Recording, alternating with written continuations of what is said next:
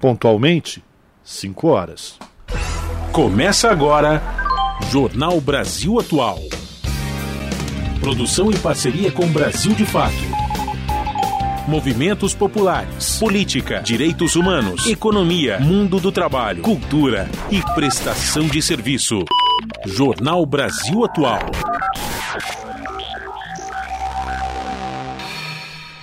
Olá, muito boa tarde. Hoje é quinta-feira, dia 30 de novembro. Eu sou Rafael Garcia e hoje, com alegria, recebendo mais uma vez Larissa Borer na apresentação do Jornal Brasil Atual. E estas são as manchetes de hoje. Ministro de Relações Exteriores do Brasil, Mauro Vieira, defende em reunião do Conselho de Segurança das Nações Unidas a criação do Estado da Palestina. No Catar, Lula fala sobre a guerra e investimentos. E sobre a COP28 em Dubai, o presidente afirma que é preciso governança global e decisões mais corajosas com relação a fundos de financiamento e cumprimento de acordos para reduzir as emissões. General Gonçalves Dias é uma das pessoas com pedido de indiciamento pela CPI dos atos antidemocráticos da Câmara Legislativa do Distrito Federal. O militar chefiava o GSI da Presidência da República na época dos ataques golpistas. Proposta do governo vai garantir trabalho e renda, qualificação profissional e educação para a população de rua. A política será votada com urgência pelo plenário no Senado. Conflitos de interesses do setor petrolífero lançam dúvidas sobre a COP28, diz ambientalista. Maior lobby na COP, as grandes empresas do setor seguem com propostas que não ajudam a reduzir as emissões de gases de efeito estufa. Resgatados de trabalho escravo já são 2.800 em 2023, o maior número em 14 anos. O pagamento de verbas rescisórias chega a quase 11 milhões de reais e é recorde. Hoje, dia 30 de novembro, é o último dia para os trabalhadores com carteira assinada receberem a primeira parcela do 13º salário. A partir de dezembro, os empregadores começam a pagar a segunda parcela, o que deve ser feito até o dia 20. Pesquisa da Confederação Nacional do Transporte aponta que quase 70% das rodovias brasileiras foram consideradas de baixa qualidade. Apenas um terço foi avaliado como boa ou ótima. Governo, comércio e sindicatos começam a discutir regras para trabalho nos feriados. Em audiência no Senado, o ministro do Trabalho voltou a falar sobre possível acordo para regular trabalho por aplicativos. São 5 horas 2 minutos pelo horário de Brasília. Participe do Jornal Brasil Atual por meio dos nossos canais nas redes sociais. No Facebook, facebook.com barra Rádio Brasil Atual. No Instagram, arroba Rádio Brasil Atual. No Twitter, arroba RA Brasil Atual. Tem também o WhatsApp, o número é 11 96893 7672.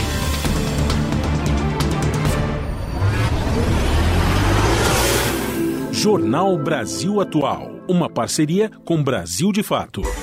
Na Rádio Brasil Atual, tempo e temperatura.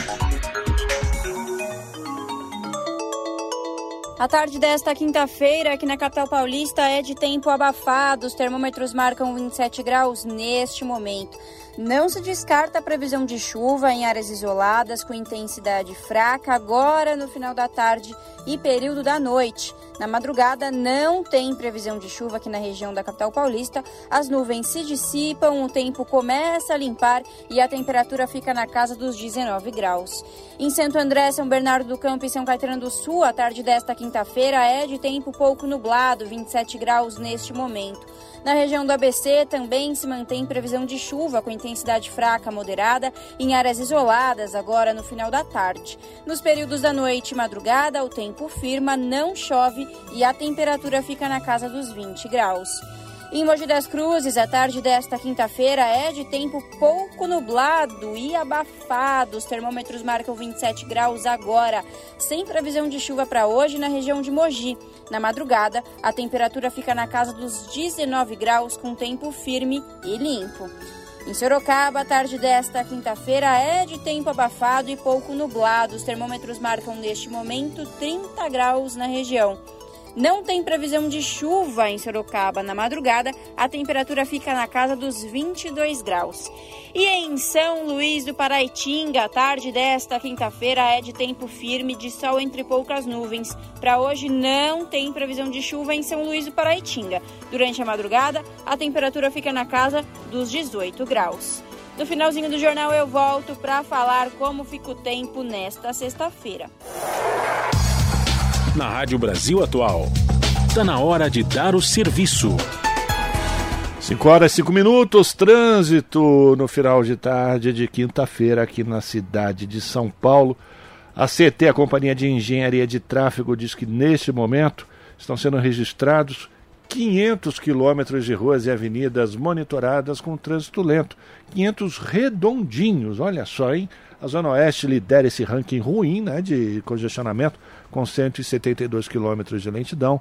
Depois vem a Zona Sul com 129 Zona Leste 81, região Central 60, por fim, Zona Norte 58 quilômetros de lentidão registrados nesse momento e a CET informa que a tendência é de crescimento desse índice de congestionamento daqui para o início da noite. Portanto, vai se preparando que a coisa só tende a ficar pior.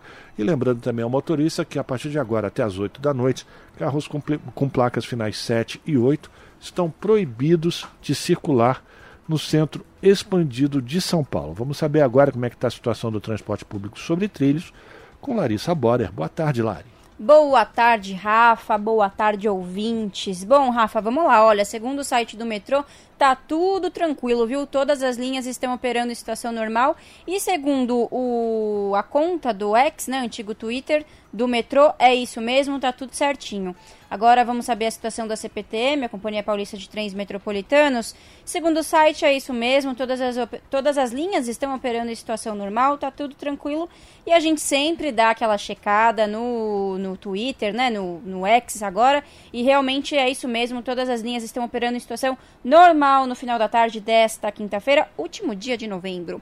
Rafa, conta pra gente como está a situação das rodovias. Anchieta imigrantes com trânsito livre, segundo a concessionária que administra o sistema, não há nenhum ponto de congestionamento, segundo a Ecovias, tanto pela Anchieta como pela imigrantes, o céu está limpo, sol brilhando, e se o motorista precisa ir agora para a região do ABC ou Baixada Santista, é um bom momento, segundo a concessionária.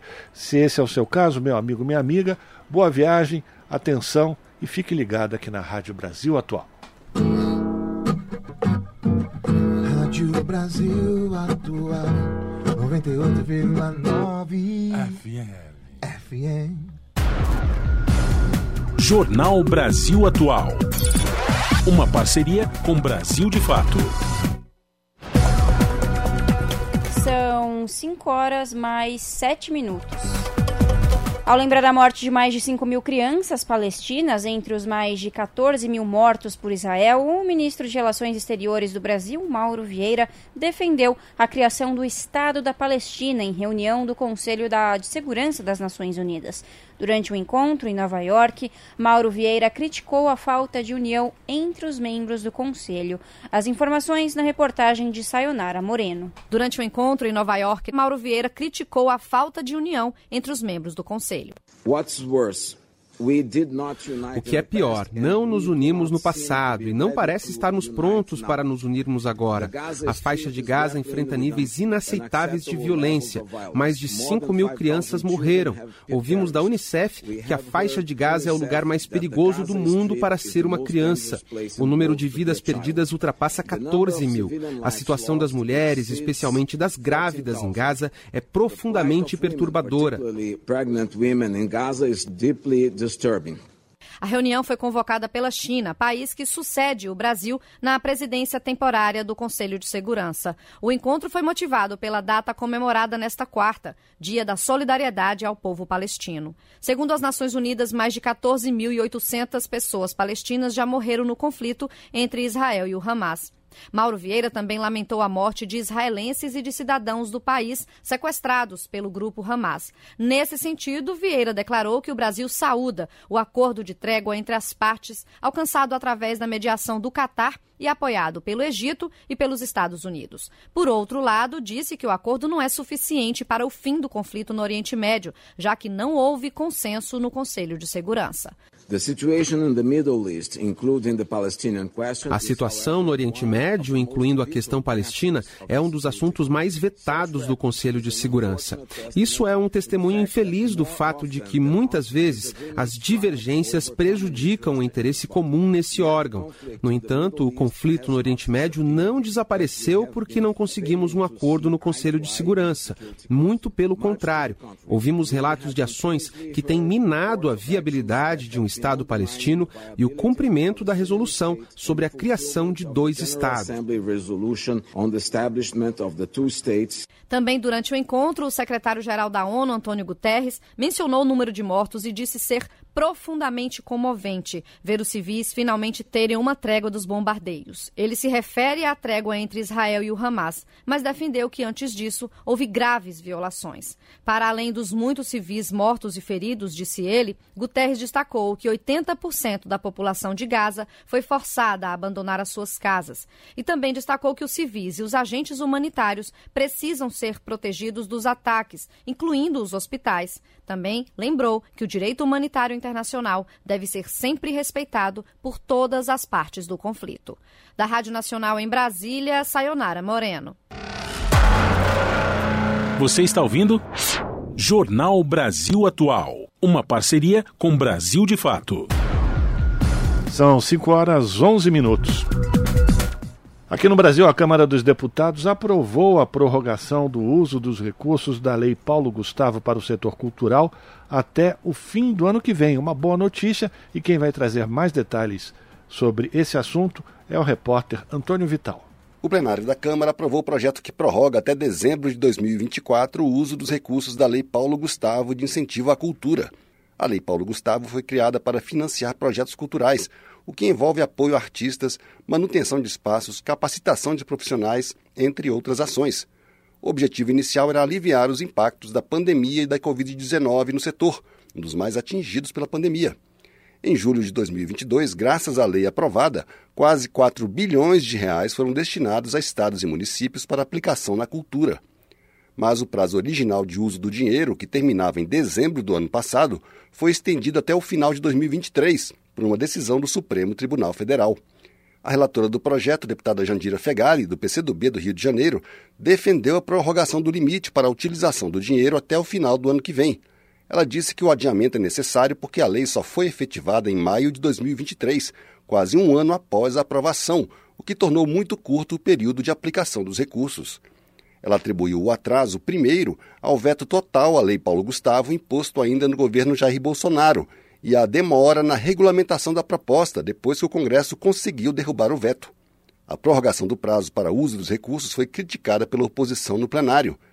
Para o deputado Gilson Marques, do Novo de Santa Catarina, esse dinheiro seria mais bem empregado em outras áreas. Esse projeto, ele pretende prorrogar um recurso que vai para a cultura, que foi enviado para os municípios, os municípios não cumpriram o prazo, não gastaram recursos como deveriam, e é muito fácil você dizer que o dinheiro precisa ir para a cultura sem dizer de onde vai ser tirado. Nós do Partido Novo entendemos que precisa o dinheiro ir para a saúde, segurança e educação. A relatora Jandira Fegali explicou que o dinheiro já existe, já foi liberado para os municípios e por isso seu uso não causa impacto no orçamento. Ela ressaltou a importância do financiamento para a cultura setor que ela considera fundamental para a economia e para o país. Esse recurso já está deslocado e rubricado para a cultura desde 2021. Esse dinheiro estava contingenciado no Fundo Setorial do Audiovisual. Cultura é um direito fundamental da sociedade brasileira, como qualquer outro direito. É isso que nos dá identidade, tem desenvolvimento econômico, tem transformação cidadã. Como é que se subestima a cultura dessa forma?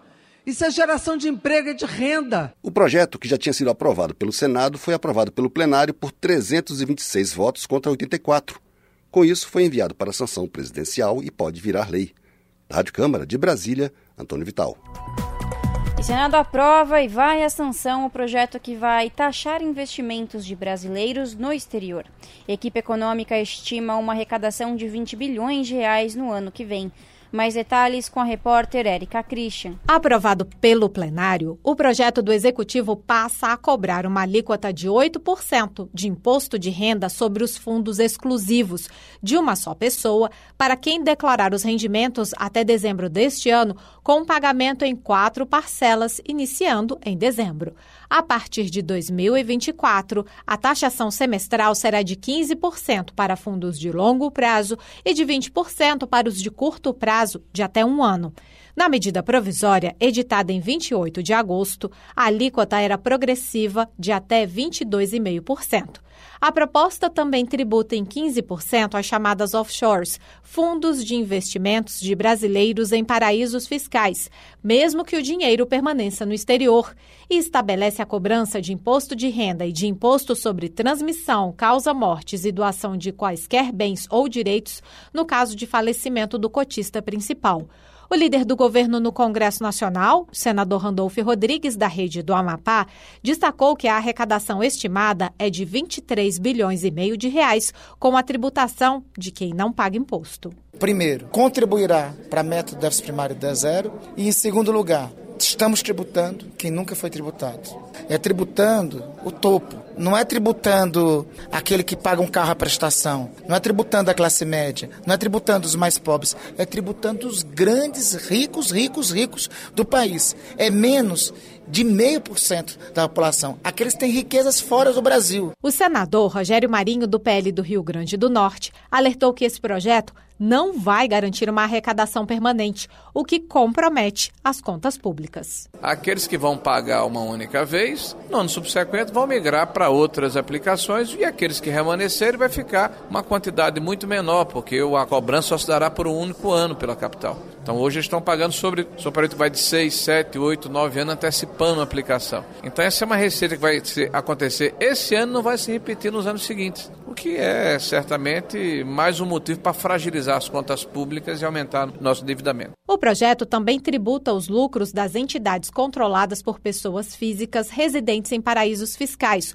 onde a taxação é bem menor, e define a cotação do dia para o pagamento de imposto por ocasião da conversão de moeda estrangeira em real. Por outro lado, a proposta isenta do pagamento de imposto de renda investimentos nos fundos em cadeias agroindustriais, fiagros, e nos imobiliários, que tenham, no mínimo, 100 cotistas. Da Rádio Senado, Érica Christian. Agora são 5 horas e 17 minutos. O general Gonçalves Dias é uma das pessoas com pedido de indiciamento feito pela CPI dos atos antidemocráticos da Câmara Legislativa do Distrito Federal. O militar chefiava o GSI da Presidência da República na época dos ataques golpistas. O relatório da comissão foi lido ontem pelo deputado Hermeto, que é do MDB. Ele pediu o indiciamento de mais de 130 pessoas por envolvimento nos ataques à sede da Polícia Federal, Federal em 12 de dezembro do ano passado e nas invasões às sedes dos três poderes no dia 8 de janeiro. Entre os pedidos, o relator incluiu o nome de membros da Secretaria de Segurança Pública do Distrito Federal e da Polícia Militar e de supostos financiadores do acampamento golpista. O parlamentar, no entanto, deixou de fora o nome de Anderson Torres, que é o ex-secretário de Segurança do Distrito Federal. Sobre o ex-presidente Jair Bolsonaro, o relatório diz que não foram encontradas provas de envolvimento direto dele com as ações golpistas. Os parlamentares ainda vão decidir se aprovam ou não o texto do relator. E três pessoas envolvidas nos atos antidemocráticos de 8 de janeiro são alvo de mandado de prisão em Uberaba, em Minas Gerais. A Polícia Federal realizou nesta quinta-feira a 22ª fase da Operação Lesa Pátria. Os agentes cumpriram ainda 25 mandados de busca e apreensão em três cidades de Minas e em 14 municípios de Santa Catarina. Todas as ordens foram determinadas pelo Supremo Tribunal Federal. Os bens e o dinheiro dos investigados foram bloqueados. O objetivo é identificar pessoas que financiaram e fomentaram os atos de invasão e depredação nos prédios do Palácio do Planalto, do Congresso Nacional e do Supremo. E debate na Comissão de Direitos Humanos do Senado apontou falhas no atendimento do INSS às pessoas com deficiência. A demora na perícia e a falta de um tratamento humanizado estão entre as reclamações mais frequentes. A repórter Júlia Lopes traz mais informações. Na audiência pública promovida pela Comissão de Direitos Humanos do Senado, debatedores relataram as dificuldades enfrentadas por pessoas com deficiências na hora de obter um benefício previdenciário ou assistencial. Longas filas, demora na marcação de perícias, falta de informações claras, de acessibilidade e de um atendimento humanizado estão entre as principais reclamações. Samara Rocha, representante da Associação Tudo Azul, de apoio às pessoas autistas, relatou o caso de uma mãe e um filho que chegaram a ser expulsos de um posto do INSS porque a criança estava em crise. O autista ele chega em crise, que aconteceu um caso ocorrido agora recente aqui em Brasília, na agência da Asa Sul. Eu acompanhei a mãe, o filho é nível de suporte 3, o filho começou a gritar e a perita não quis nem receber. Expulsou, a, foi expulso mesmo, retirou a mãe de dentro da perícia e negou o benefício, porque o filho estava gritando, estava esperneando, chutando e não teve suporte nem de segurança, nem de recepção, nem de nenhum atendente. A representante do Ministério dos Direitos Humanos, Ana Paula Feminella, defendeu medidas para melhorar o atendimento, como implantações de salas adaptadas às crianças autistas e a adoção de uma linguagem mais simples no site da Previdência. Em outubro, o Congresso aprovou um projeto que já virou lei e que tem como objetivo reduzir as filas do INSS. Mais de 1 milhão e 700 mil brasileiros aguardam hoje por um benefício, sob a supervisão de Marcela Diniz, da Rádio Senado, Júlia Lopes. Você está ouvindo? Jornal Brasil Atual. Uma parceria com Brasil de Fato. 5 horas mais 21 minutos. No Catar, Lula fala sobre a guerra, investimentos e COP28. O país é porta de entrada do Brasil para negócios com o Oriente Médio. As informações com Priscila Mazenotti. Em conversa com o emir do Catar, Tamim bin Hamad Al Thani, o presidente Lula falou sobre a liberação de mais brasileiros que ainda estão na faixa de Gaza e também a libertação de um brasileiro refém do Hamas. Lula ainda aproveitou para agradecer a atuação do Catar, país que, segundo ele, tem um papel central na busca pela paz na região um ator diplomático relevante. O Catar teve um papel importante para a liberação dos brasileiros que estavam na faixa de Gaza. Ainda tem mais brasileiros lá ainda, na liberação de um refém, sabe, que ainda pode ser liberado por esses dias. E eu vim agradecer a ele. É que o Catar tem sido um mediador no conflito e negociador no acordo de trégua que foi prorrogada por mais 24 horas nesta quinta-feira. O presidente também falou sobre o comércio bilateral entre os dois países. Saltou de 38 milhões de dólares em 2003 para mais de um bilhão e meio atualmente. É uma porta de entrada do Brasil para negócios com o Oriente Médio, segundo ele. Já sobre a COP28 em Dubai, Lula foi claro. É preciso governança global e decisões mais corajosas com relação a fundos de financiamento e cumprimento de acordos para reduzir as emissões. Primeiro é preciso que as lideranças políticas do mundo tomem decisões mais corajosas e mais, e mais rápidas. Ou seja, nós precisamos ter uma, uma governança global para ajudar a cuidar do planeta. Porque se você tomar uma decisão qualquer em benefício do mundo e ela tiver que ser votada internamente pelo seu Congresso Nacional, significa que ninguém vai cumprir. Vamos pegar, até hoje os Estados Unidos não cumpriu o protocolo de Kioto. Ah, o Acordo de Paris não foi cumprido em quase lugar, lugar nenhum do mundo. Ele ainda complementou dizendo que as discussões na COP28 podem não ser decisivas, mas serão importantes para mudar o jogo. O planeta não está brincando, disse Lula. Da Rádio Nacional em Brasília, Priscila Mazenotti. São 5 horas e 23 minutos e especialistas apontam produção verde como saída para a indústria nacional e mais investimentos no país. Os detalhes na reportagem de Silvia Munhato. Especialistas em produção industrial mundial convergem na necessidade de o país agarrar a oportunidade de promover uma produção nacional verde e de atrair investimentos externos com o argumento de que o Brasil tem uma matriz energética limpa. Eles participaram de seminários sobre o reposicionamento das cadeias globais de valor promovido pela Comissão de Indústria, Comércio e Serviços da Câmara. Samanta Cunha, da Confederação Nacional da Indústria, disse que após a pandemia de Covid-19, com a falta de insumos e as tensões geopolíticas que vieram em seguida, os países passaram a promover mais o seu parque industrial, até por uma questão de segurança nacional e estão fazendo isso com o olhar da sustentabilidade. Podemos ser um país que vai atrair os investimentos produtivos que querem se descarbonizar. Então, existe uma tendência global. Estados Unidos e Europa já estabeleceram nos seus planos metas para a redução de carbono. Temos vantagens, seja Brasil, seja América Latina, de atrair os investimentos para cá e conseguir ajudar essas indústrias a descarbonizarem os seus processos produtivos. A técnica lembrou que a indústria é o setor que mais traz inovação e que promove outros setores por agregar valor e pagar salários mais altos. Mas ela mostrou que nos últimos 10 anos ela foi reduzida e é um dos motivos para o crescimento médio do país de apenas 0,5%. Autor do requerimento para o seminário, o deputado Vitor Lipe, do PSDB de São Paulo, disse que há uma tendência de países como os Estados Unidos de trazerem de volta empresas que passaram a produzir em outros locais. Todo mundo sabe que eles vão precisar também de novos parceiros, ou friendshoring, ou nearshoring, quer dizer, novos parceiros, eventualmente até mais próximos, posicionados inclusive geograficamente, e que não estejam sujeitos a conflitos geopolíticos. Fabrício Panzini, diretor da Câmara Americana de Comércio para o Brasil, diz que existe espaço no mundo para quem investir em produtos de saúde, tecnologia da informação, energia e minerais críticos. Segundo ele, 28% das empresas americanas que têm produção na Ásia afirmam que pretendem procurar novos locais nos próximos cinco anos. O movimento também faz parte do aumento das tensões comerciais entre China e Estados Unidos. Em relação à produção mineral, Humberto Barbato, presidente da Associação Brasileira da Indústria Elétrica e Eletroeletrônica, lembrou que o país é o terceiro produtor mundial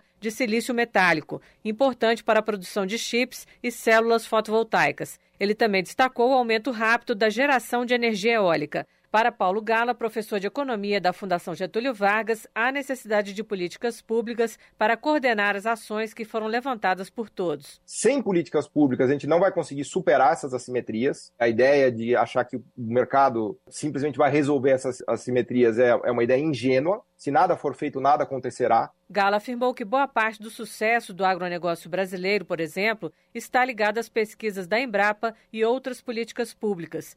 Bruno Leite, do Ministério das Relações Exteriores, diz que a pasta está atuando com os setores para desconcentrar os parceiros comerciais do Brasil e a pauta de exportações. Outra prioridade é a política comercial, os acordos comerciais com os outros países. Da Rádio Câmara de Brasília, Silvio Minhato. 5 horas mais 27 minutos. Na ONU, o líder da União Africana ressalta grandes expectativas para a COP28. Para Mahamat, o evento será uma oportunidade para defender como o continente é severamente afetado pelos efeitos das alterações climáticas, embora polua muito pouco. A região abriga 1 bilhão e 400 milhões de habitantes em 30 milhões de quilômetros. Entre 60% e 65% das terras não são exploradas. De acordo com o presidente da Comissão da União Africana, a transição para energia limpa no continente deve ser justa. Estima-se que 600 milhões de africanos ainda não têm acesso à eletricidade. Nessa realidade, é preciso garantir que a região esteja no rumo certo para o desenvolvimento. Mahamat diz crer que essa questão ajudaria a mitigar a questão de migração, que se tornou particularmente delicada para os vizinhos na Europa. Antes da pandemia, as taxas de crescimento econômico do continente estavam entre as mais altas do mundo. A ONU destaca que a região sofreu na distribuição de vacinas e com o aumento do peso da dívida que reduz o espaço fiscal. Países da região têm dificuldades para responder às necessidades básicas das populações, na maioria jovens. De acordo com a ONU, a situação leva a gerar uma enorme frustração do grupo, que faz crescer os receios de instabilidade, golpes de Estado e outros eventos que podem minar a paz e a segurança. São 5 horas e 28 minutos e aqui no Jornal Brasil Atual nós vamos continuar falando sobre o início da COP28 que acontece amanhã em Dubai, nos Emirados Árabes, e a gente vai conversar agora com o presidente do PROAM, o Instituto Brasileiro de Proteção Ambiental, Carlos Bocui. Carlos, muito boa tarde. Bocuí, desculpa. Muito boa tarde, bem-vindo aqui ao Jornal Brasil Atual. Tudo bem contigo? Tudo bem, prazer falar com vocês. Obrigado pela sua participação, Carlos. Vamos começar a partir de um artigo que você publicou na revista Carta Capital, lançando inclusive algumas questões que são muito importantes, Carlos. O conflito de interesses, colocando dúvidas sobre as negociações que vão acontecer na COP28. Vamos lembrar mais uma vez que um dos principais emissores também de CO2, enfim, causadores do efeito estufa, são os hidrocarbonetos, né, os, os combustíveis fósseis.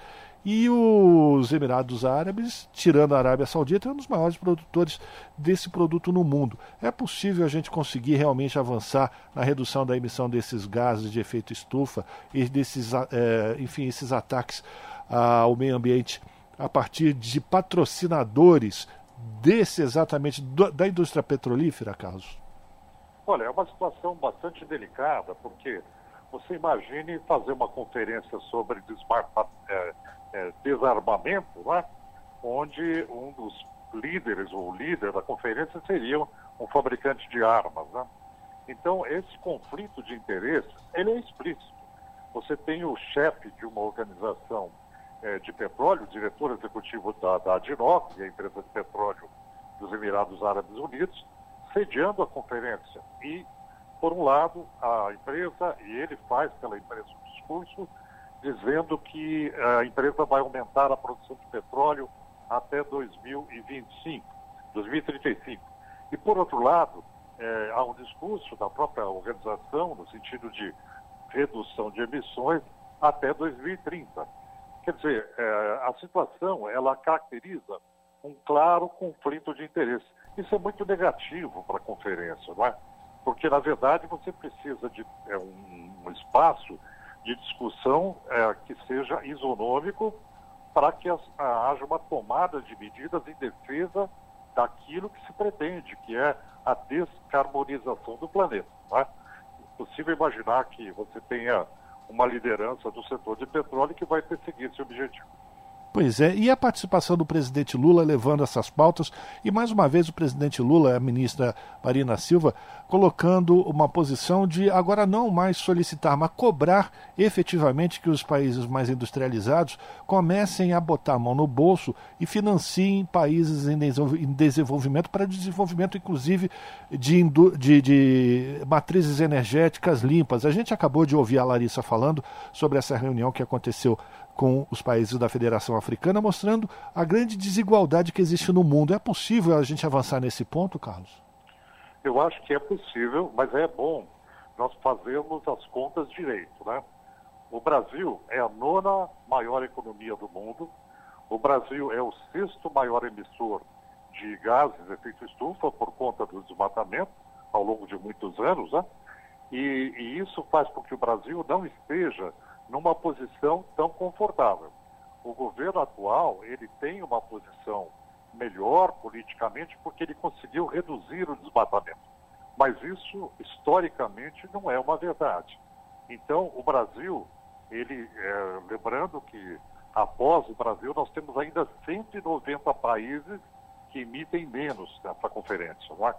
Então, é muito importante que se busque esse equilíbrio justamente o Brasil também abrindo mão do petróleo, o que não está acontecendo com os projetos ligados ao pré-sal, né? a, a, a, questão da, da, exploração de petróleo na foz do rio Amazonas.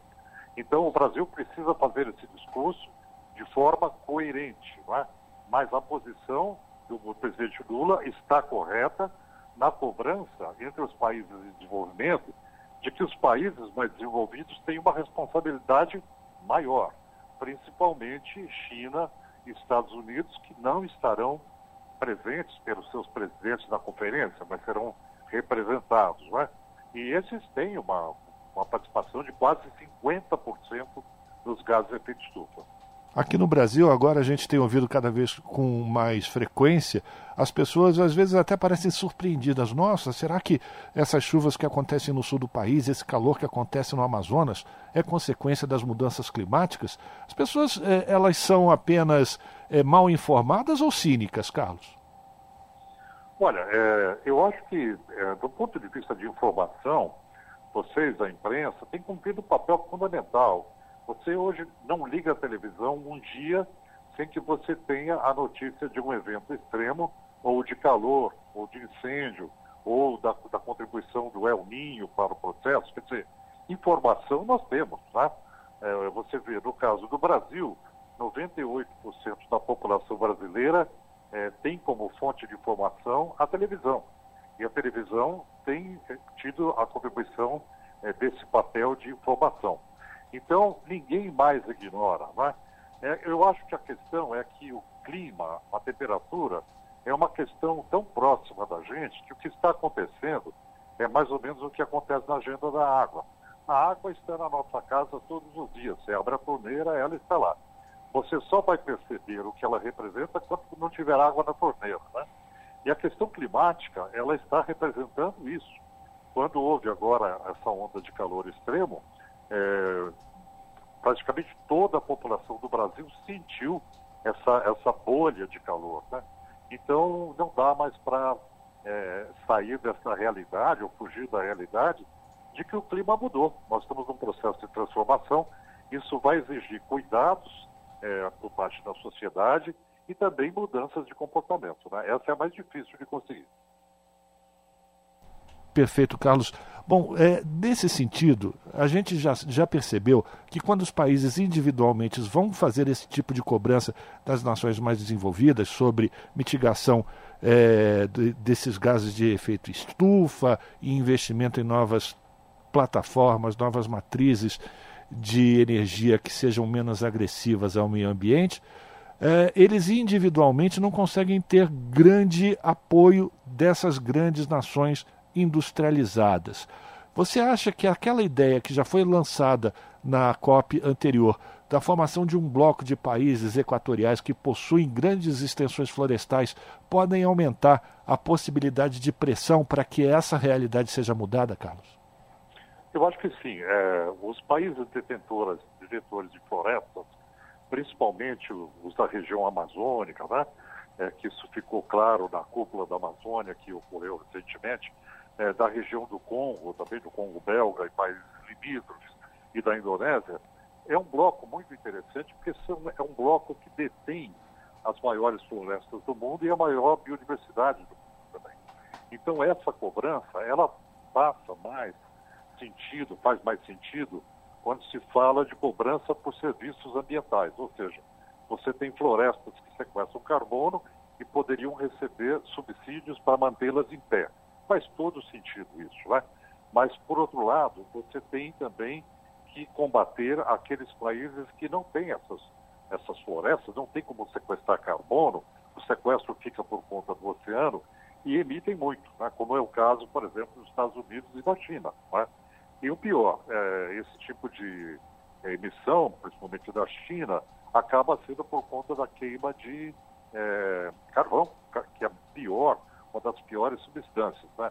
Assim como também você tem problemas com relação à Rússia e à Índia. A Índia, por conta de um processo de inclusão energética que eles estão trabalhando ainda, a população, grande parte não tem energia, a maior população do mundo hoje, e acontece que também eles dependem do carvão. Então, um bloco de florestas realmente vai ter um peso na cobrança, porque representa todo um patrimônio ambiental, florestal, de sequestro de carbono e também de biodiversidade.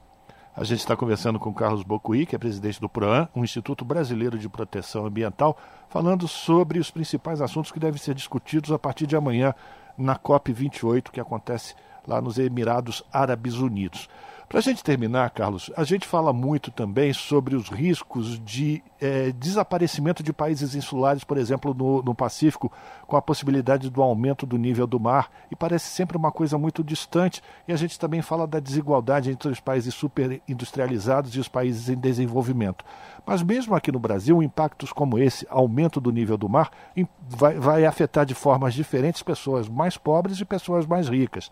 Um estudo recente mostra que, por exemplo, no Rio de Janeiro, os moradores das comunidades da favela da Maré serão muito mais impactados no caso de um aumento do nível do mar do que os ricos da Zona Sul, que consomem muito mais e que emitem muito mais carbono, né?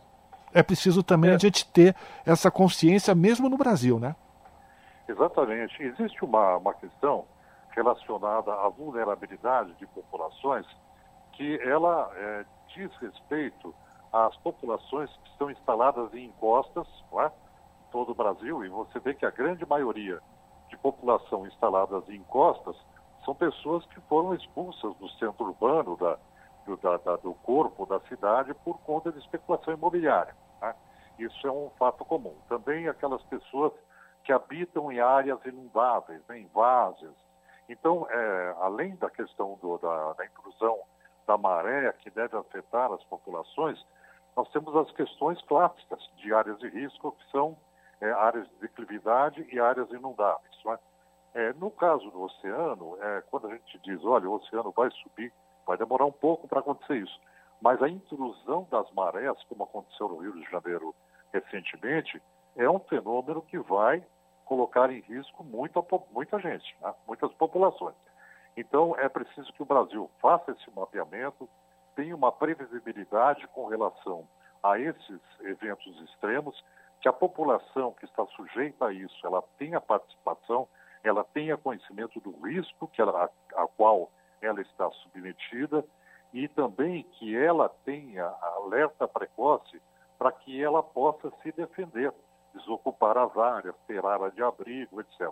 Até que se dê um jeito de uma situação mais estrutural, onde você não tenha pessoas habitando em áreas de risco. O que no Brasil vai ser muito difícil, porque você veja, o litoral brasileiro, se você pegar é, Rio de Janeiro, São Paulo, Paraná, você tem uma pequena faixa litorânea onde a população fica espremida entre o mar e a, e a terra, né?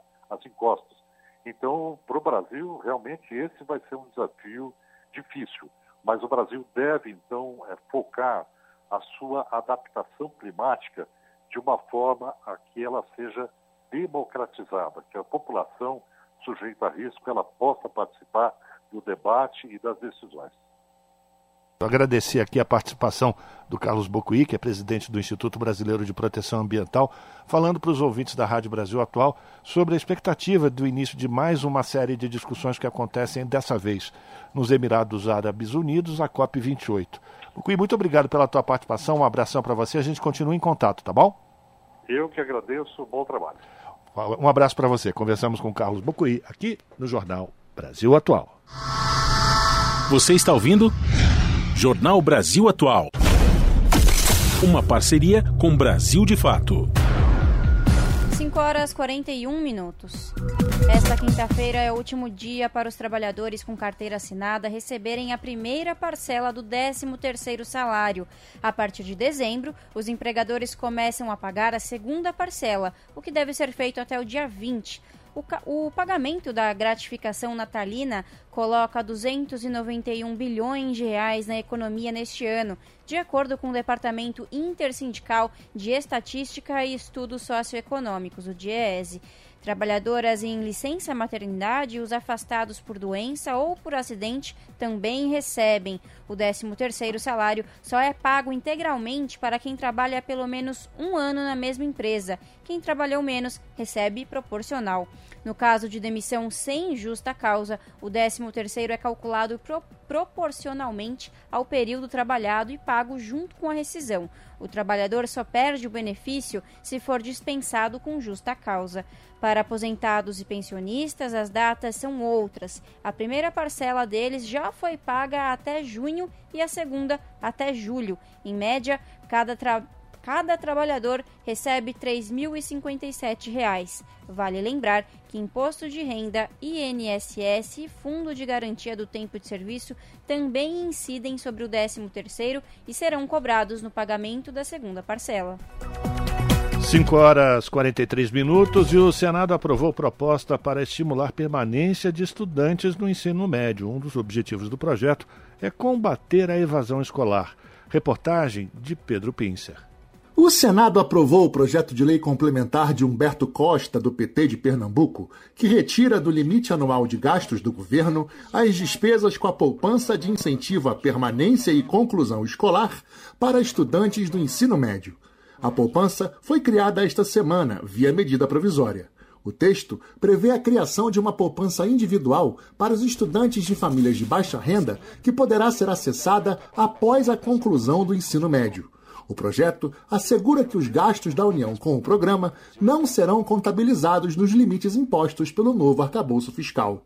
O projeto também autoriza o executivo a usar recursos do Fundo Social para abastecer a iniciativa foi acatada uma emenda de Ciro Nogueira, do Progressistas do Piauí, que limita as despesas voltadas ao programa a até 4 bilhões de reais no exercício de 2023. O relator, senador Randolfo Rodrigues, da Rede do Amapá, que ampliou o limite para 6 bilhões, destacou a quantidade de estudantes que podem ser alcançados com a aprovação da proposta. Nós estamos possibilitando que milhões de jovens brasileiros que recebem programas sociais, que recebem o Bolsa Família, possam não ter que abandonar a escola pública. E eu acho que essa é a, e esta é a alma do Fundo Social quando foi criado. Nós estaremos possibilitando que milhões de jovens brasileiros que possam ter as condições necessárias com estes recursos de não evadir, de não ter que escolher entre a vida e a escola. Já o líder da oposição, senador Rogério Marinho, do PL do Rio Grande do Norte, votou a favor, mas afirmou que o governo não inova na busca de soluções para a educação no país. E nós estamos vendo que o governo repete velhas fórmulas, velhos projetos para enfrentar problemas que foram gerados muitas vezes pelo corporativismo e pela falta de audácia, de ousadia e de coragem de enfrentar verdadeiramente a grande deficiência da nossa educação. O texto segue agora para a Câmara dos Deputados. Da Rádio Senado, Pedro Pincer. 5 horas e 45 minutos. Quase 70% das rodovias brasileiras foram consideradas de baixa qualidade apenas um terço foi avaliada como boa ou ótima. Esses dados fazem parte da pesquisa da Confederação Nacional do Transporte que foi divulgada ontem. O repórter Gabriel Brum, da Rádio Agência Nacional, traz mais detalhes. Os pesquisadores percorreram mais de 111 mil quilômetros de estradas federais e as principais estaduais e encontraram mais de 2.600 pontos críticos, como quedas de barreiras, erosões e pontes caídas, fora buracos e asfalto desgastado. A Confederação Nacional de Transporte divulgou nesta quarta-feira a 26ª edição da pesquisa CNT de rodovias, com dados até julho. As rodovias públicas tiveram pior desempenho. 77% delas tinham más condições. Por outro lado, 64% da malha concedida foi bem avaliada. A pesquisa diz que são necessários 94 bilhões de reais para recuperar as rodovias do país e destaca que o projeto de orçamento para o ano que vem prevê menos dinheiro para o setor do que neste ano. Uma saída seriam as emendas parlamentares, segundo o presidente da CNT, Vander Costa. A gente precisa de continuar mantendo o nível de investimento no Ministério do Transportes. Esse ano foram 18 bilhões, é, para o ano que vem tem a previsão de 16, mas está no Congresso e estamos trabalhando para poder aumentar isso através de, de emendas ou de da, da forma que for possível. O ministro dos Transportes, Renan Filho, afirmou que o governo quer triplicar o investimento em rodovias. O investimento total em rodovia no governo anterior foi 23 bilhões em quatro anos. A ideia é investir nesses próximos quatro anos 78 com os investimentos desse ano. E investir mais de 100 bilhões é, em parceria público-privada, ampliando os leilões. Segundo o ministro, a expectativa é realizar 35 novos leilões de rodovias até o final do governo, 12 já em 2024. Da Rádio Nacional em Brasília, Gabriel Brum. 5 horas e 47 minutos e uma proposta vai garantir trabalho e renda, qualificação profissional e educação para a população de rua, com ações articuladas nas três esferas da federação: esfera nacional, estaduais e municipais. A política para a população em situação de rua será votada com urgência pelo plenário do Senado e a repórter Janaína Araújo conta mais detalhes. Senadores da Comissão de Direitos Humanos aprovaram um projeto de lei que institui a Política Nacional de Trabalho Digno e Cidadania para a população em situação de rua. O colegiado também aprovou urgência para a votação da matéria, que agora segue direto para o plenário. A proposta tem foco na geração de trabalho e renda, qualificação profissional e elevação da escolaridade das pessoas em situação de rua com ações articuladas entre municípios, estados, o Distrito Federal e a União. O relator, senador Paulo Paim, do PT do Rio Grande do Sul, afirmou ter proposto matéria sobre o tema há 15 anos, já aprovada no Senado e enviada para análise na Câmara dos Deputados.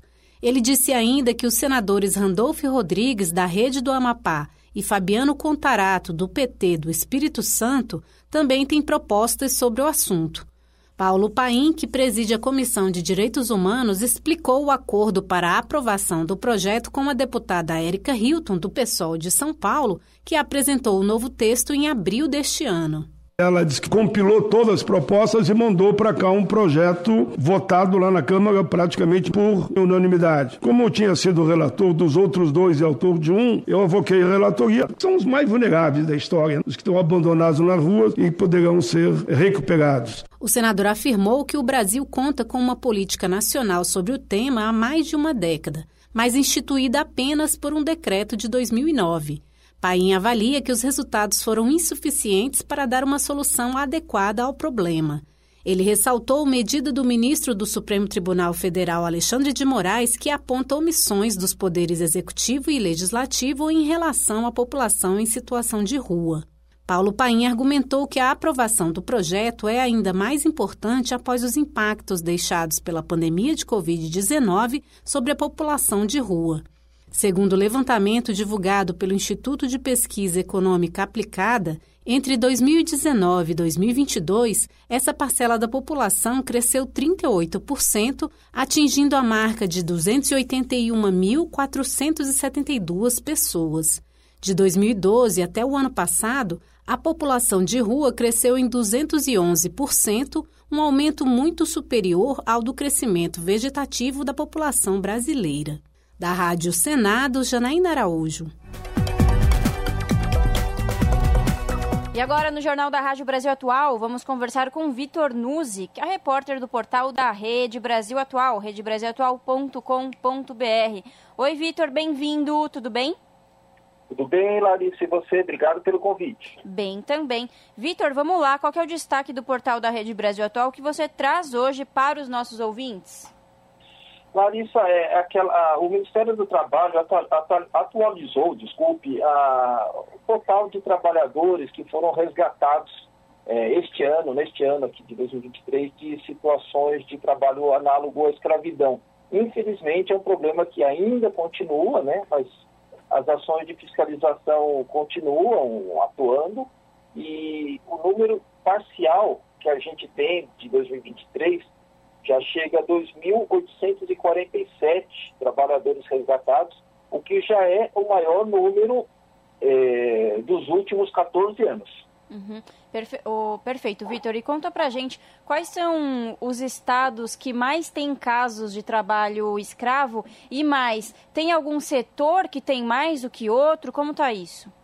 É, tem, então, Larissa, os, os três, é, os três principais estados, vamos falar dos quatro principais tá. estados, porque pega três regiões.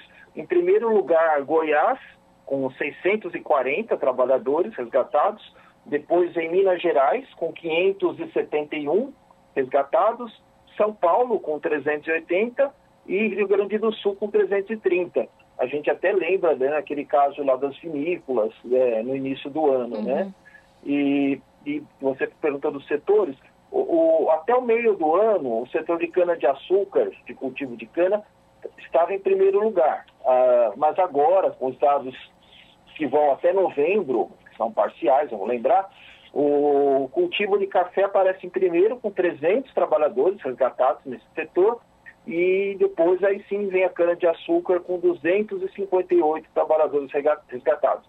E vamos lembrar, né, Larissa, que foram mais de 500 operações né, de eh, estabelecimentos que foram fiscalizados neste ano, entre estabelecimentos rurais e urbanos, porque de uns anos para cá também passou a ser, infelizmente, né, passou a ser mais comum a ocorrência de trabalho análogo à escravidão também no setor urbano e especialmente no ou na construção civil e, e também a gente vê alguns casos no setor doméstico, né, gente que passa às vezes a vida inteira nessa situação. Uhum, exato, infelizmente, né? E Vitor, dentro desses números tem também um elevado número de crianças e adolescentes resgatados do trabalho infantil, coisa que é proibido pelo, pelo ECA, né? O Estatuto da Criança e do Adolescente. E Vitor, você falou aí do trabalho dos auditores fiscais e a gente tem que, que lembrar que a gente tem que ressaltar que o árduo trabalho desses auditores fiscais é, só não pode ser maior, né? O número de pessoas vítimas do trabalho escravo só não é mais alto, porque infelizmente faltam auditores, né, Vitor? Faltam auditores, sim, é verdade, Larissa. É, este ano mesmo, o, o, o Ministério do Trabalho anunciou a realização de um concurso que ainda não tem, né, não tem, não está estabelecido aí quando vai ser realizado, para abrir 900 vagas de auditor fiscal do trabalho. É, para a gente ver, ainda, ainda assim é um número insuficiente né, para dar conta do, do tamanho né, do, do, do, país, ainda mais assim quando você vai fazer operações de fiscalização é, no interior do Brasil. Então é, um, é uma, são áreas muito grandes, né, principalmente a área rural, para você percorrer e fiscalizar. E, e mesmo assim, uh, o, o, número cresceu né, de, de, trabalhadores resgatados. A gente teve no ano passado um pouco mais de 2.500, esse ano já chega a 2.800 deve passar, certamente, de, disso. E só lembrando, Larissa, essas, esses grupos móveis de fiscalização, eles foram criados em 1995, né? E, e isso tornou-se uma política de Estado mesmo, independentemente de governo. Mesmo o governo anterior né, não conseguiu fazer com que, é, com que os grupos móveis parassem de atuar. Então, de, desde 95 para cá, foram, já foram mais de 60 mil trabalhadores resgatados de, dessa situação, análogo à escravidão. Você vê como tem ainda né, desafios muito grandes para superar, é, para que isso não, não aconteça mais. A gente tem o, o, ainda consegue ter o Código Penal, que prevê um artigo sobre, sobre essa questão, e, embora é, setores do Congresso tenham tentado mudar, mas não conseguiram. Então, é importante que trabalho, esse trabalho continue. Né? Uhum. Agora, claro, que o, o, ideal seria que não existisse, mas como a gente sabe que isso existe, assim, às vezes a, a pobreza, infelizmente, é um, é um, motor do trabalho escravo, é preciso que haja uh, cada vez mais essas ações de fiscalização. Sim, e Vitor, você falou aí do trabalho escravo, é, principalmente no, no, âmbito urbano, né? Tem alguns pontos que colaboram nessa precarização do trabalho e, consequentemente, ajuda a facilitar, né? Vamos dizer assim, o trabalho escravo. A gente tem aí a reforma trabalhista, a lei da, da terceirização, né, Vitor, que, que ajuda, que colabora com isso e, e, sem contar a impunidade dessas empresas, né, Vitor? Porque se fala em multa, mas não, não tem pessoas presas, por exemplo. É. Tem, a gente tem a lista suja, né, a chamada lista suja, uhum. né, Larissa, que, que vai atualizando o, a relação de, de empregadores que, envolvidos com trabalho análogo à escravidão. Já é um passo, né, é, é e esses, esses, esses empregadores é, ficam impossibilitados de, por exemplo, de, de participar de licitações, e, então tem, tem uma certa, é, uma certa uh, punição. Mas você tem razão, né? ainda a, a, impunidade é muito grande, a gente vê um monte de casos assim, que, é, de, você falou do trabalho urbano, uhum. tem muito caso de trabalho doméstico, né? que a pessoa passou 20, 30 anos é, nas piores condições possíveis, né? e aí, o, aí a família fala que, que a pessoa era como se fosse da família, mas ela vivia na, é, em uma situação degradante. Então você vê que a gente tem muito, muito ainda para percorrer para que esse, esse problema é, desapareça. Felizmente ainda tem esses, essa, essa ação dos auditores fiscais que é muito importante em, em, em parceria com outros órgãos oficiais, né? Ministério Público Federal, Ministério Público do Trabalho, Polícia Federal, Polícia Rodoviária Federal, tem é, essa atuação conjunta é importante para dirimir, né, reduzir um pouco, né. E vamos lembrar mais uma coisa, Larissa, essa semana, esses dias, a gente teve é, a decretação da, assim, o aumento da pena, né? teve aquele, aquele, caso famoso da chacina de Unai, que, uhum, é, com a morte dos, dos, fiscais do trabalho e mais do motorista, só agora, quase 20 anos depois, vai completar 20 anos em janeiro, o, o, o, o principal mandante foi preso. Né? E, inclusive, a pena dele aumentou e, dessa vez, sem possibilidade de recurso é, em liberdade. Como ele era um, foi prefeito, era uma pessoa poderosa economicamente, é, foi mais difícil conseguir essa, essa punição, mas aconteceu, né? Demorou 20 anos, mas o, os condenados como mandante daquele crime agora de fato está na prisão. É isso, Vitor. Eu estou com a matéria aberta aqui e tem também que, além de ser o maior número né, de pessoas já resgatadas em 14 anos, o pagamento de verbas decisórias também já é um recorde da série histórica, é isso? É isso quase 11 bilhões, 10 milhões e 800, porque quando tem, existem essas operações, é, às, vezes em, às vezes por acordo, é, os, os, os, empregadores é, têm que registrar né, esses trabalhadores e eles passam a receber também parcela de seguro-desemprego, e aí também inclui verbas rescisórias.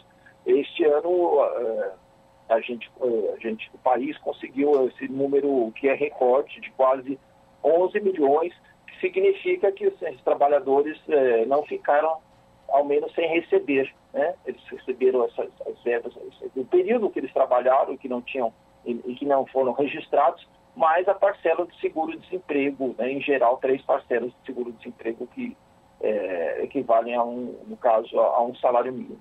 Perfeito. Bom, tá aí para conferir na íntegra essa reportagem que já está no portal e ter acesso a outros conteúdos, acesse o site redebrasilatual.com.br. Vitor, muito obrigada, bom final de semana e até a próxima.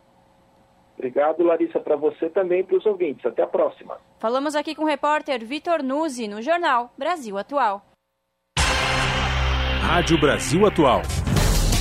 Para sugestões e comentários, entre em contato conosco por e-mail redação@jornalbrasilatual.com.br ou WhatsApp DDD 11 96893 7672. Acompanhe a nossa programação também pelo site redebrasilatual.com.br.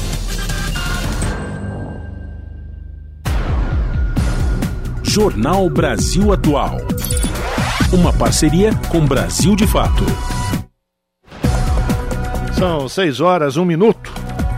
A inclusão social de imigrantes e refugiados foi tema de um debate que aconteceu no Senado Federal.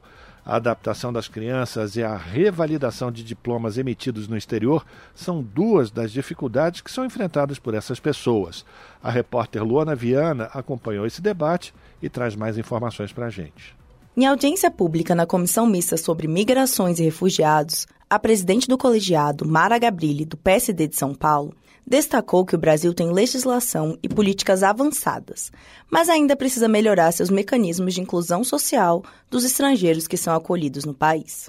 De acordo com a senadora, o Congresso pode ajudar a resolver algumas questões, como a revalidação de diplomas de nível superior emitidos em outros países e a adaptação das crianças. Precisamos e podemos fazer mais. É urgente tramitarmos com mais celeridade as propostas legislativas para garantir a revalidação de diplomas de ensino superior. É urgente também que a gente desenvolva uma política pública robusta para a primeira infância. A ativista dos direitos humanos Marra Mamo destacou que o Brasil foi o único país que acolheu e concedeu a ela uma cidadania. Ela era apátrida, ou seja, uma pessoa que não possui nacionalidade reconhecida por nenhum país. Marra agora é brasileira, mas está há nove anos tentando revalidar seu diploma. Ela apontou que o excesso de burocracia, os altos custos e a falta de informação são grandes desafios para imigrantes e refugiados que possuem formação universitária e desejam se inserir no mercado de trabalho brasileiro em posições condizentes à sua graduação. Contribuir e deixar nosso Brasil melhor, nosso Brasil que eu falo porque hoje eu sou brasileira faz cinco anos, todo mundo quer contribuir, todo mundo quer sentir útil.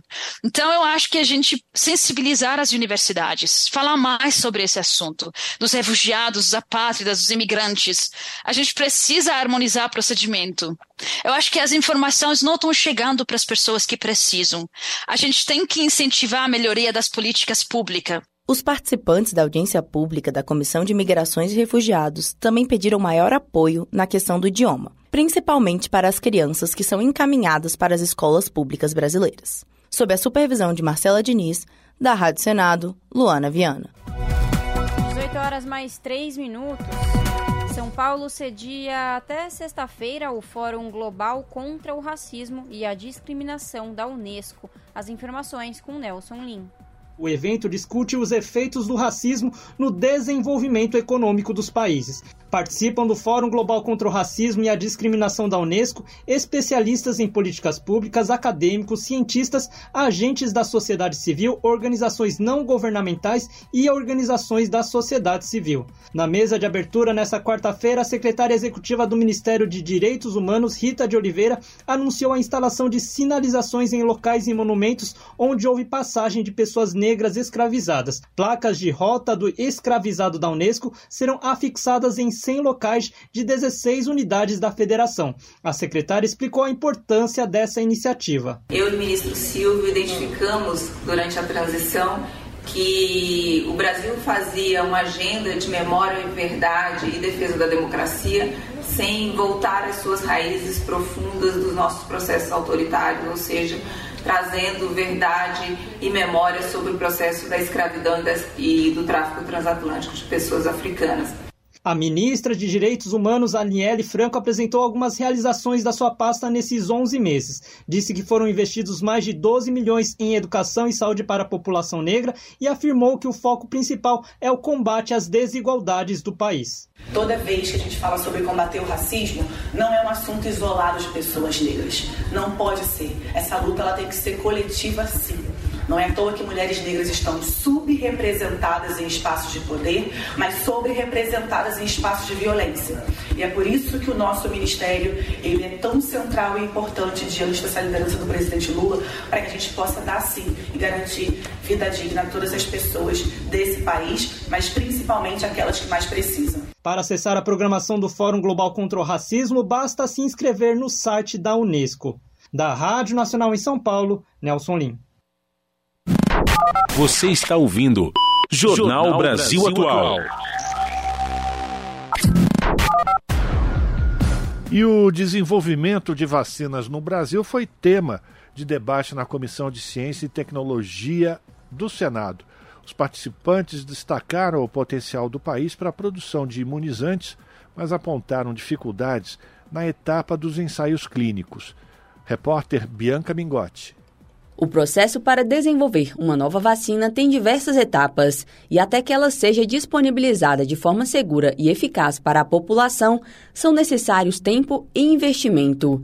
De acordo com participantes de um debate sobre o tema na Comissão de Ciência e Tecnologia, o Brasil possui duas instituições capazes de produzir vacinas: o Instituto Butantan e o Instituto de Tecnologia em Imunobiológicos, Biomanguinhos, da Fiocruz. Para o senador astronauta Marcos Pontes, do PL de São Paulo, a produção nacional de vacinas é uma questão estratégica. Ter vacinas desenvolvidas no Brasil significa soberania do país, significa é, um, uma, a possibilidade do nosso país ajudar outros países do hemisfério sul do planeta que precisam de ajuda e o Brasil precisa ocupar o seu lugar né, de liderança e, e, poder ajudar esses países, porque quando acontece a pandemia, a gente viu, no, os países que têm a capacidade de fazer, eles vão cuidar deles primeiro, e depois o resto. E aí falta vacina, as pessoas morrem, e a gente pode fazer isso no Brasil. A gente pode ajudar o nosso país e os outros países com tecnologia nacional. A produção de uma vacina passa por três etapas: a pesquisa básica, os testes pré-clínicos e os ensaios clínicos. Segundo os participantes do debate na CCT, o país tem potencial e competência acadêmica para desenvolver vacinas, mas enfrenta barreiras, em especial na etapa dos ensaios clínicos, que é dividida em quatro fases.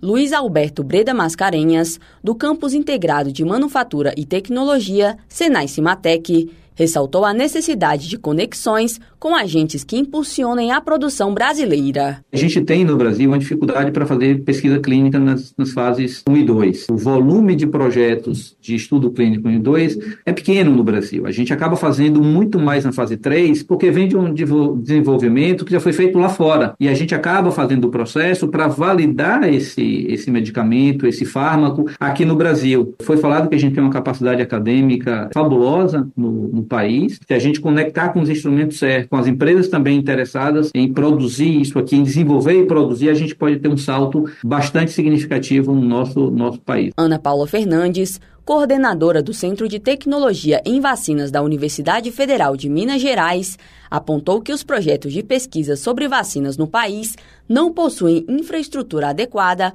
para a produção de pequenos lotes do insumo farmacêutico ativo, IFA, essencial para a produção de imunizantes. Desenvolver vacinas no Brasil é, enfrenta um gargalo que é costum, costumeiramente chamado de Vale da Morte. Os projetos de pesquisa, os, as potenciais candidatos vacinais não encontram na fase intermediária do Vale da Morte a infraestrutura necessária, a competência necessária para preparar o que a gente chama de IFA e adjuvante em pequenos lotes que possam ser usados então nos testes clínicos. O debate sobre a capacidade de desenvolvimento de vacinas no Brasil também teve as participações de representantes da Fundação Butantan, da Universidade de São Paulo e do Ministério da Ciência, Tecnologia e Inovação, sob a supervisão de Marcela Diniz, da Rádio Senado, Bianca Mingotti. Câmara aprova projeto que regulamenta pesquisas com seres humanos no Brasil. O repórter Marcelo Larcher tem os detalhes a Câmara dos Deputados aprovou um projeto que já estava sendo analisado há sete anos. Ele cria um marco legal para pesquisas clínicas com seres humanos no Brasil. O projeto define responsabilidades das empresas e pesquisadores encarregadas pelas pesquisas e os direitos dos pacientes que serão submetidos aos tratamentos experimentais. Mas a votação provocou debate em plenário. Deputados de vários partidos apontaram que a proposta reduz o apoio aos pacientes depois de concluída a pesquisa. Já os defensores disseram que o marco legal vai dar segurança para os investimentos no setor e permitir o avanço da ciência no país. O projeto cria o Sistema Nacional de Ética em Pesquisa Clínica com Seres Humanos, coordenado pela Comissão Nacional de Ética em Pesquisa, a CONEP, com a participação de comitês locais, responsáveis pela aprovação prévia da pesquisa e por assegurar direitos e bem-estar aos participantes. A proposta obriga a assinatura de termo de consentimento pela pessoa que aceitar participar da pesquisa e proíbe o pagamento por essa participação, com exceção de ajuda de custo para transporte e despesas desse gênero. Além disso, prevê indenização aos pacientes por danos sofridos e garante aos voluntários direitos como assistência integral em caso de danos decorrentes da pesquisa. O texto prevê o fornecimento gratuito do medicamento experimental ao paciente depois de concluída a pesquisa, mas este fornecimento poderá ser interrompido depois de cinco anos se o medicamento já estiver sendo comercializado ou se estiver disponível na rede pública de saúde.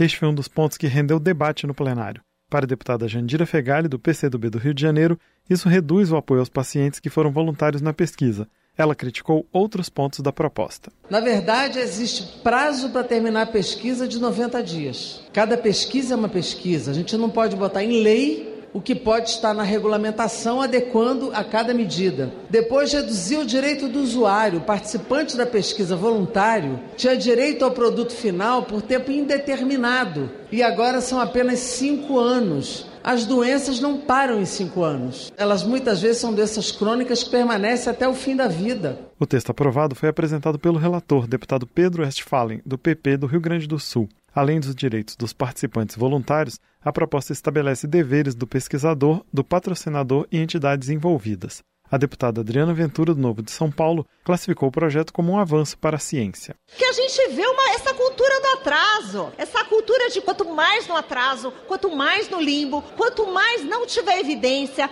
quanto mais não tiver regramento, melhor. E finalmente esse plenário está dando uma resposta, dizendo não ao atraso. Sim, precisamos de regras, prazos. A gente precisa gerar evidências e a gente faz isso com pesquisa, com regra, com ética. Como foi alterado pela Câmara, o projeto que cria o um marco legal para pesquisas clínicas com seres humanos no Brasil voltou para análise do Senado. Da Rádio Câmara de Brasília, com informações de Antônio Vital, Marcelo Larcher. Você está ouvindo? Jornal Brasil Atual. Uma parceria com Brasil de Fato. 6 horas 13 minutos. Democratização do uso medicinal da, da cannabis depende de regulamentar associações de produtores, é o que dizem especialistas na, ouvidos na Câmara dos Deputados. A repórter Maria Neves acompanhou essa reunião entre especialistas e deputados. Vamos acompanhar também. Regulamentar a atuação de associações produtoras representa a única maneira de democratizar o acesso a tratamentos com cannabis medicinal no Brasil, defenderam participantes de audiência pública na Câmara dos Deputados. Atualmente, a Anvisa autoriza a importação de mais de 200 fármacos derivados de maconha e a venda de mais de 20 produtos nas farmácias. No entanto, o cultivo da planta no país permanece proibido. Com isso, os insumos têm de ser importados, o que eleva o preço dos remédios. Autor do pedido para a realização do debate na Comissão de Legislação Participativa, o deputado Chico Alencar, do PSOL Fluminense, afirma que um frasco com 3 gramas de canabidiol custa, em média, R$ 2.300 nas farmácias. Nas associações, conforme os participantes, o produto é fornecido de forma total totalmente gratuita. Calcula-se que existam cerca de 200 associações produzindo maconha medicinal no país. Segundo a presidente do Apoio à Pesquisa e Pacientes de Cannabis Medicinal do Rio de Janeiro, Margarete Brito, essas organizações atendem mais de 180 mil pacientes por mês. Como não são regulamentadas, as associações permanecem na ilegalidade. A diretora-geral da Sociedade de Estudos da Cannabis Sativa, Eliane Lima Guerra Nunes, que também é psiquiatra, afirma que a situação cria uma série de iniquidades e contradições. Não existe uma regulamentação para pobre. Para rico tem. É proibido prescrever óleos associativos. Quando eu, desde 2018, posso prescrever Mevatil, que no Brasil custa 3 mil reais e que já está na farmácia. Depois disso, mais de 200 foram autorizados pela Anvisa e não tem controle abs absolutamente nenhum da qualidade desses produtos. Enquanto as associações têm que provar que elas não fazem nem desvio de finalidade e que o óleo delas é bom. Na opinião da médica, a proibição ao uso medicinal da maconha responde a uma pauta moral de quem usa essas situações para ganhar votos. Ainda conforme a especialista, cabe ao Ministério da Saúde regulamentar a produção e a venda de produtos medicinais à base de maconha no Brasil, porque a lei permite essa interpretação. O coordenador geral de atenção especializada do Ministério da Saúde, Rodrigo Cariri, afirmou que o órgão reconhece a responsabilidade pela regulamentação. Cariri disse que o Ministério está reunindo informações técnicas para elaborar a norma, de forma a permitir a prescrição e o fornecimento dos remédios pelo Sistema Único de Saúde.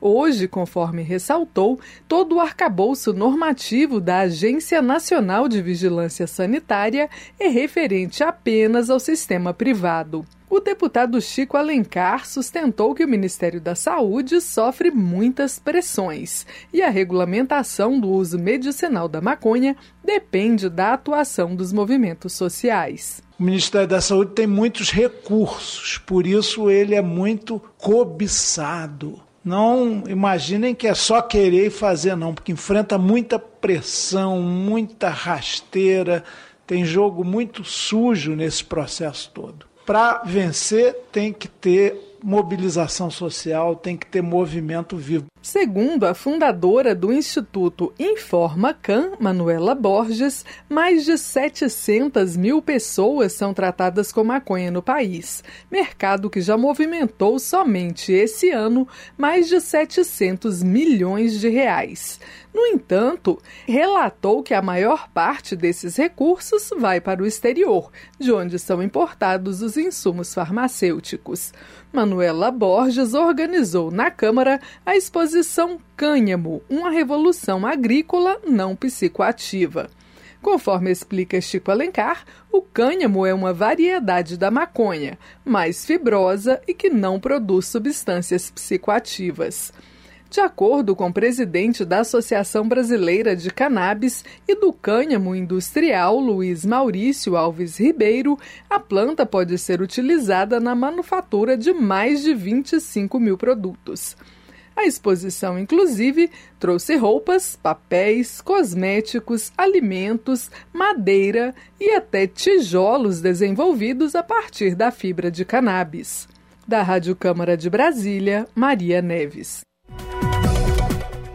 18 horas mais 18 minutos. Acordo entre os senadores da Comissão de Assuntos Sociais permitiu a aprovação de, do projeto que cria o plano de vacinação em escolas públicas. Identificação dos alunos que não foram vacinados foi retirada do projeto, como informa o repórter Luiz Felipe Liázebra a Comissão de Assuntos Sociais aprovou o projeto que cria o Plano Nacional de Vacinação em Escolas Públicas. Já aprovado pelos deputados, a proposta tem o objetivo de aumentar a cobertura vacinal de crianças e adolescentes. O acordo para a votação só foi possível depois que o relator, senador Humberto Costa, do PT de Pernambuco, retirou um artigo que permitia ao sistema de saúde identificar os alunos que não comparecessem no dia da imunização os críticos do artigo argumentaram que essa exigência discrimina os alunos não vacinados e passa por cima da autonomia dos pais irresponsáveis. Para a senadora Damares Alves, do Republicanos no Distrito Federal, a supressão do artigo preserva a proteção de dados dos menores. O acolhimento da emenda 4 hoje já satisfaz essa, essa inquietação que as famílias estavam do, de expor a criança ou a família em situação vexatória caso esse dado, essa informação que a criança não se vacinou, vazasse para um outro espaço e não apenas para o serviço de saúde. Durante a reunião, o senador Humberto Costa sustentou que os dispositivos do projeto estão alinhados com o Estatuto da Criança e do Adolescente e que nenhum artigo obriga os pais a vacinarem seus filhos, nem condiciona a matrícula à vacinação. Ele ponderou, no entanto, sobre o risco de transmissão de doenças em ambiente escolar. Mas tem algumas questões que precisam ser discutidas e em algum momento serão no Brasil. Por exemplo, existem muitos estados nos Estados Unidos que, tudo bem, a criança não precisa ser vacinada, não é obrigado. Mas ela também não pode frequentar a escola. Por quê? Uma criança não vacinada, ela pode levar para a escola doenças infecciosas que podem ser transmitidas para a, as outras crianças cujas famílias tiveram a preocupação de garantir é, a vacinação. O projeto que cria o Plano Nacional de Vacinação em Escolas Públicas será analisado agora pela Comissão de Educação, sob a supervisão de Marcela Diniz. Da Rádio Senado, Luiz Felipe Liázebra. Você está ouvindo Jornal, Jornal Brasil, Brasil Atual.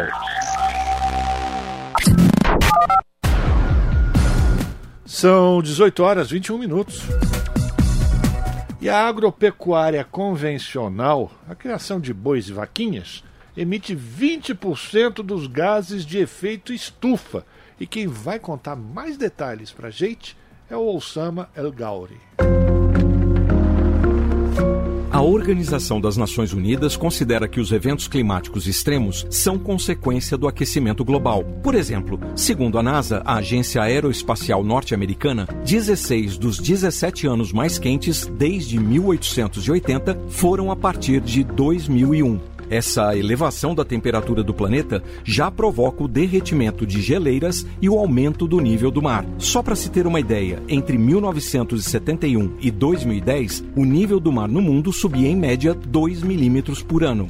Mas entre 1993 e 2016, esse ritmo foi quase 75% maior, chegando a 3,4 milímetros por ano. Em agosto, o Serviço de Informação Climática da União Europeia registrou a mais alta alta temperatura média da superfície dos oceanos, 20,96 graus Celsius. Por isso, a ONU alerta: é preciso tomar providências para minimizar o aquecimento global e as mudanças climáticas. É que as consequências vão além dos prejuízos materiais causados pelos eventos climáticos extremos. A ONU alerta que doenças como malária, dengue e cólera podem se espalhar ainda mais e novas pandemias podem surgir. E a extinção de animais e vegetais também está nesta conta. Para especialistas, a falta de alimentos e de água para o nosso consumo estão entre os riscos das mudanças climáticas. Estudiosos da área advertem que é preciso combater o aquecimento global, mas para agir é necessário entender como isso acontece. A Terra tem ao seu redor uma camada de gases chamada atmosfera. É ela que mantém a temperatura favorável à vida. Isso porque sua composição faz com que ela seja mais permeável à entrada da energia do Sol e menos à saída de energia da Terra. Isso faz com que parte do calor fique retido aqui no planeta, criando um efeito semelhante ao de uma estufa. O professor do Instituto de Geociências da Universidade de Brasília, Gustavo Macedo de Melo Batista, dá mais detalhes sobre esse esse processo? O efeito estufa é uma característica natural da atmosfera e é representado pelo papel que os gases, oxigênio, vapor d'água, CO2, metano, óxido nitroso e tantos outros, exercem para reter o calor que é emitido pela superfície da Terra. E, se não tivéssemos esses gases, todo esse calor seria dissipado para o espaço sideral. Como a gente tem, parte desse calor retorna e isso mantém a temperatura média do planeta em torno de 15 graus. O professor Gustavo explica o que aconteceria caso esse efeito estufa não existisse. Se a gente não tivesse efeito estufa, a temperatura média do planeta seria de menos 18 graus, pelos estudos que são apontados. O problema é que certas atividades humanas aumentam a quantidade de substâncias do efeito estufa na atmosfera. É o caso, por exemplo, da cadeia do petróleo, que retira do subsolo combustíveis fósseis como a gasolina. Quando ela queima, lança na atmosfera uma quantidade extra de compostos à base de carbono, como o gás carbônico e o gás metano, e de nitrogênio, como o óxido nitroso. É o que detalha o professor Gustavo Batista. O que se discute é a incorporação de uma quantidade desses gases que possa aumentar a retenção dessa energia. No caso, com a queima de combustíveis fósseis, atividades das mais variadas, como por exemplo atividade na agricultura, por exemplo. Na próxima reportagem você vai entender como a agropecuária contribui para o aquecimento global e como isso pode se voltar contra ela mesma e determinar a insegurança alimentar no mundo com produção de Salete Sobreira, edição de Sheila Noleto e sonoplastia de José Maria Pardal, da Rádio Nacional em Brasília, Osama El Gauri. 18 horas 25 minutos. ONU marca dia em memória das vítimas de armas químicas. Neste 30 de novembro, o secretário-geral relembra uma década do ataque em Ghouta, Síria, ressaltando a necessidade de erradicar essas armas. Antônio Guterres pede mais esforços pela eliminação global. Da ONU News, em Nova York, os detalhes com a repórter Mayra Lopes. Neste 30 de novembro, as Nações Unidas marcam o dia em memória de todas as vítimas de guerra química. Em mensagem para a data, o secretário-geral da ONU, Antônio Guterres, afirma que é uma ocasião solene para homenagear os mortos ou feridos por essas armas. Ele lembra que este ano marca uma década desde o ataque com armas químicas no distrito de Ghouta, em Damasco, na Síria. O ato resultou em inúmeras vítimas civis, incluindo muitas crianças. Guterres afirma que, além do incidente na Síria, a data também deve lembrar outros episódios, como os do Reino Unido e Malásia. Ele adiciona que o dia ainda deve ser para reforçar a determinação para acabar com o uso dessas armas repugnantes de uma vez por todas. O secretário-geral da ONU explica que erradicar o armamento significa cumprir o apelo da Convenção sobre Armas Químicas para prevenir seu uso e acabar com a impunidade daqueles que as usam, especialmente contra civis. Ele faz um pedido para que, em nome e memória de todos que sofreram, as armas químicas sejam eliminadas da história. Da ONU News, em Nova York, Mayra Lopes. 6 horas 27 minutos e a Advocacia Geral da União está pedindo indenização de mais de 430 milhões de reais por infrações ambientais na Amazônia e no Cerrado. O Madison Euler tem mais detalhes. A Advocacia Geral da União ajuizou 20 ações civis públicas contra infratores ambientais dos biomas da Amazônia e do Cerrado. Ao todo, a AGU pede a recuperação de uma área de quase 19 mil hectares, além de mais de 432 milhões de reais em indenizações pelos danos causados ao meio ambiente e à coletividade. Os valores serão empregados na recuperação das áreas degradadas, no pagamento de danos morais coletivos, danos transitórios e residuais causados ao patrimônio ecológico, além do ressarcimento do lucro obtido ilegalmente. As ações envolvem acusados de realizar desmatamento em 16 municípios no Mato Grosso, Amazonas, Tocantins, Maranhão e na Bahia. Destas 20 novas ações civis públicas, 18 se referem ao bioma da Amazônia e duas ao Cerrado. Elas são resultado do trabalho do grupo criado em março deste ano, chamado AGU Recupera. A equipe conta com oito advogados da União e 19 procuradores federais que atuam em causas da própria União, do IBAMA, ICMBio e IFAM, que envolvem a reparação de danos ao meio ambiente e a punição a infratores ambientais nos biomas Amazônia, Cerrado, Pantanal, Caatinga, Pampa e Mata Atlântica, além de também atuar em processos que digam respeito ao patrimônio cultural brasileiro. Da Rádio Nacional em São Luís, Madison Euler. Na Rádio Brasil Atual, tempo e temperatura. A sexta-feira na região da capital paulista será de temperatura mais alta, tempo ensolarado e sem previsão de chuva, com máxima de 31 graus e mínima de 19 graus.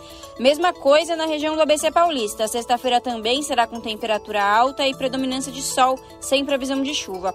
A temperatura máxima na região do ABC paulista será de 29 graus e mínima de 19 graus. Em Mogi das Cruzes, a sexta-feira também será de sol e tempo limpo, sem chance de chuva. A temperatura será mais alta, com máxima de 29 graus e mínima de 19 graus.